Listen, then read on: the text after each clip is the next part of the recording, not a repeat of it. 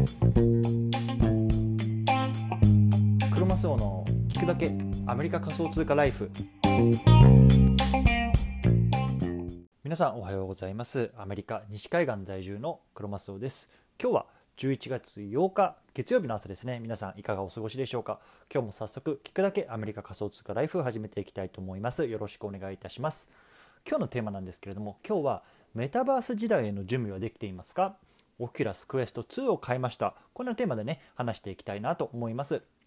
で今日の対象のリスナーさんは Facebook がね社名をメタに変えたけどぶっちゃけメタバースってよくわからんなとかね。あとはね、まあ、今からねこういうような波に乗っていくのはどんな準備をしておいたらいいのかなみたいな。そんな風にね疑問に思ってる方向けの内容になってます。で、まあ、早速結論なんですけれども僕はねオキュラスクエスト2っていうのをね、まあ、昨日購入しました。でこれ何かっていうと、まあ、いわゆるなんかねあのヘッドセットみたいなやつで、まあ、これをねあのつけることによっていわゆる VR 空間とか、まあ、あの仮想空間っていうところにね中でこうゲームをしたりとかあとはね交流ができるみたいなねあのものらしいんですよね。そう。で、まあ、今日はね最初前半部分でじゃあなんでねこういうオキュラスクエスト2を僕が買ったのかみたいなようなところの話をしたりとかあとはねあのこう時代についていくためにね、まあ、具体的にどんな行動をしているのかっていうね、まあ、僕なりの考え方っていうのを今日は話していきたいなと思いますので是非興味がある方は聞いてみてください。はい、ということでねこの番組では仮想通貨を生活の一部にっていうのをテーマにアメリカから1日1つ仮想通貨に関するニュースをお届けしています。仮想通貨って怪しいなとかギャンブルだよなとかそんな風にね考えてる方が少しでも仮想通貨って面白いなと思ってくれたら嬉しいです。はい。でね、早速今日のテーマなんですけれど、あの今日のあの内容なんですけれども、なんでね、このテーマを取り上げたかっていう背景ね、話していきたいなと思います。でね、あの先ほども言ったんですけれども、Facebook がね、あの社名をね、メタに変えましたよね。うん。で彼がね彼らはねあのそのメタバースっていうものにね、まあ、これから毎年1兆円ぐらいかなを投資していきますよみたいなね、まあ、すっごいねあの壮大なプランを掲げてましたよね。うんでね、あのマイクロソフトもですね、まあ、オンライン会議ツールでこうメッシュフォー Teams とか Teams っていうねあの、まあ、サービスを、まあえっと一昨日ぐらいかなあの発表してたんですよね。そうやっぱりね、このメタもマイクロソフトも、こうキーワードっていうのがメタバースなんですよね。そう。でさ、やっぱりね、あの、これ今、 GAFAM とかさ、あの言われてるようなねいわゆるもう大企業世界を牛耳る大企業がさこれから目指す世界っていうのがまあ多分このメタバースっていうところになってくんだろうなと思うんですよねそうやっぱり、まあ、これが僕は大事かなと思っていてやっぱりさ、まあ、僕みたいなさ、まああのね、あの小さいねあの、まあ、バカでもさあのやっぱりこういう大きな企業が何をしてるのかなみたいなこう見ていくことでさ、まあ、ざっくりとしたねこう波みたいなのは分かると思うんですねその最先端にはいないまでも、ま、ちょっとねそのこう後ろをついていくみたいなところまではねこう入れると思うんですけれども。のでやっぱりねこういう大企業が今何をしてるのかとか何に投資をしてるのあの投資をしてるとかっていうのはねまああの追ったらいいのかなって僕は思ってます。うんでね、あのぶっちゃけメタバースってよくわからんなとあの思ってたんで、まあ、週末ねいろいろ調べてたんですよね。そうで、まあ、じゃあメタバースの世界ってでどんなのなのかってねイメージをねあのするためにね、まあ、僕がねあの見たのはこうメタのねあのコネクト2021っていうねあの動画がね、まあ、YouTube とかいろんなとこに上がってるんですけれども、まあ、それを見てうわこんな世界なんだっていうところにね、まあ、単純にね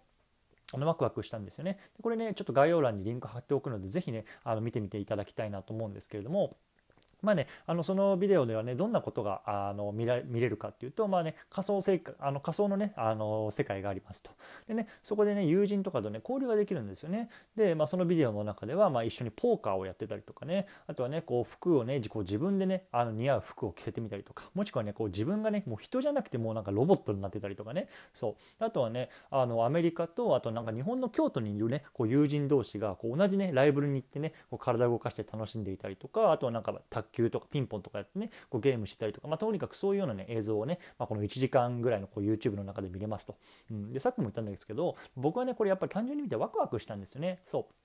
なんでかなってこう考えた時にやっぱりねその離れてるこうね物理的にこう離れてる人とこう同じ場をね共有できるっていうのがね、まあ、すごく大きなことだなって僕自身思ったんですよね。そう。やっぱりさ僕自身、まあ、アメリカにこう住んで今まあね10年弱ぐらいになりますけれども、ね、やっぱり家族とかあと学生時代の友人とかってまだまだ全然日本に住んでてさあのね、えー、距離で言うとまあ本当うん千キロもあってさあの時差で言うともう10時間ぐらいあるわけですよ。でね、でそんな人たちと一緒にさこうね映画を見たりとかゲームしたりとかね雑談したりとかっていうのをこう仮想空間でできるっていうのはね、まあ、すごくね魅力的だなって映ったんですよね。うんそう。でね、あのー、まあ、そういうようなところを見た中でじゃあねその世界に僕がね今行くにはね何がいるのかなって また調べ始めたんですよね。そう。そしたらさなんかヘッドセットとかなんかゴーグルみたいなあの AR グラスみたいないうのが必要みたいな感じだったんですよね。そう。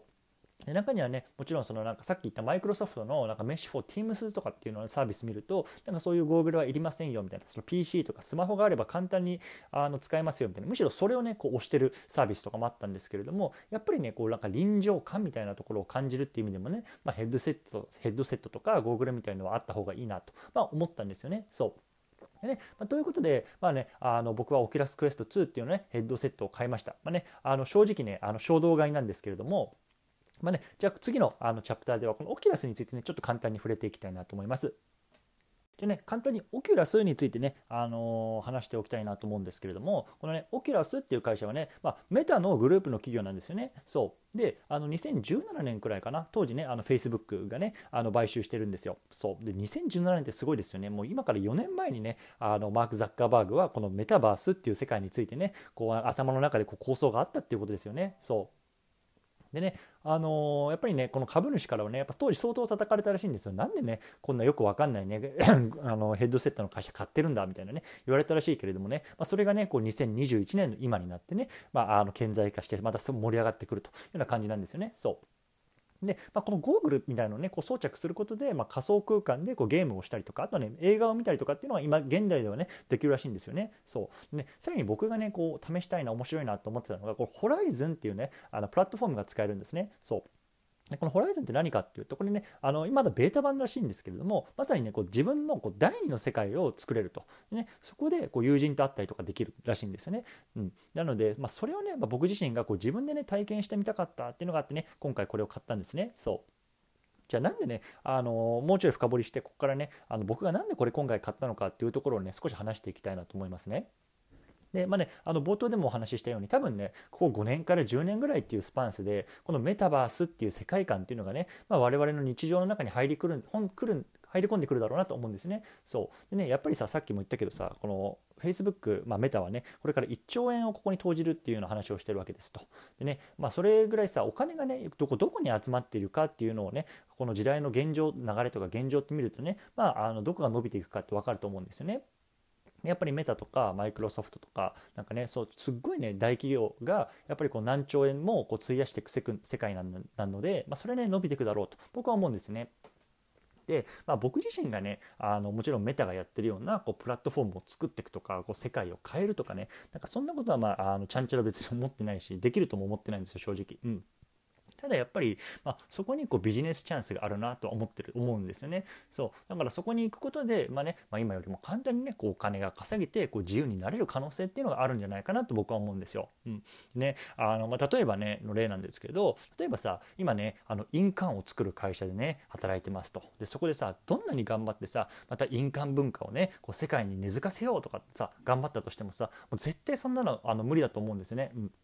だってさやっぱり世界がさ こうねあの印鑑レスとかっていうそういうようなね社会になってるわけでそれだったらねまださこう電子認証とかそういうような会社のところにいた方がさ、まあのまあ、お金を稼ぐとかさ自分のこう労働に対する対価っていう意味ではね、まあ、あの稼ぎやすいかなと思うんですよね。そうということでね、まあ、あのこれは一例に過ぎないんですけれども僕はそういうなんか将来のこう波乗りに備えて、まあ、とりあえずねこうあの200ドルぐらいでねあのグラスを買って、まあ、投資してみたよっていうような感じですね、うん、本当にね楽しみなのでまたこれ届いてね使ってみたらどんな感じなのかなみたいなのはねあのポッドキャストで話していきたいなと思います。はい、でねあの今後ねあのこれを使いながらやってみたいことはとりあえずねその NFT をね、まあ、一通り買いたいなと思ってるんですよね。でもちろんねこう自分に合ったキャラクターを買ってみたりとかあとはねやっぱ土地を買ってたり土地を買ったりとか、まあ、ファッション買ったりとか音楽買ったりとかね絵画を買ったりとかこうね一通りねこの今あの NFT として出てるものでそれがメタバースで使えるものっていうのをね、まあ、一通り買ってみたいなと。でそれで、まあ、自分の空間っていうのをまあとりあえず作ってみてじゃあねどんな世界になっていくのかなみたいなねこう自分で体験していきたいなと僕は思ってますというような話でした。はい。でね、最後まとめていきたいと思います。今日のテーマは、メタバース時代への準備はできていますか？オキュラスクエスト2を買いました。こんなテーマで話してきました。でね、これ大企業がね、今メタとかマイクロソフトみたいな大企業はここのね、メタバースっていうところに投資してみますよと。ね、なので、これから多分ね、ここの波はね、あの来るんじゃないかって僕は思ってますという話ですね。そう。ねまあ、それに備えて準備をしてるんですけれどもそう。でそれに対してこうクエオークラスクエスト2を買いましたと。で、ね、それなんで僕が買ったのかっていうとねやっぱりそこにねこうお金を稼ぐチャンスっていうのがありそうだからというようなところですね。はい。ね。ちなみにねこの2020年にねこのメタはなんか新しいこういうなんかグラスみたいのを出すみたいなこうあの言ってたんですよね。そう。なので、まあ、2022年ってまああと数ヶ月じゃないですか。でそれがね、まあ、ちょ2020年いつ出るか分かんないんですけど、まあ、それは新しいやつ僕はねあの買おうかなと思ったので僕今回このオキュラスはまああの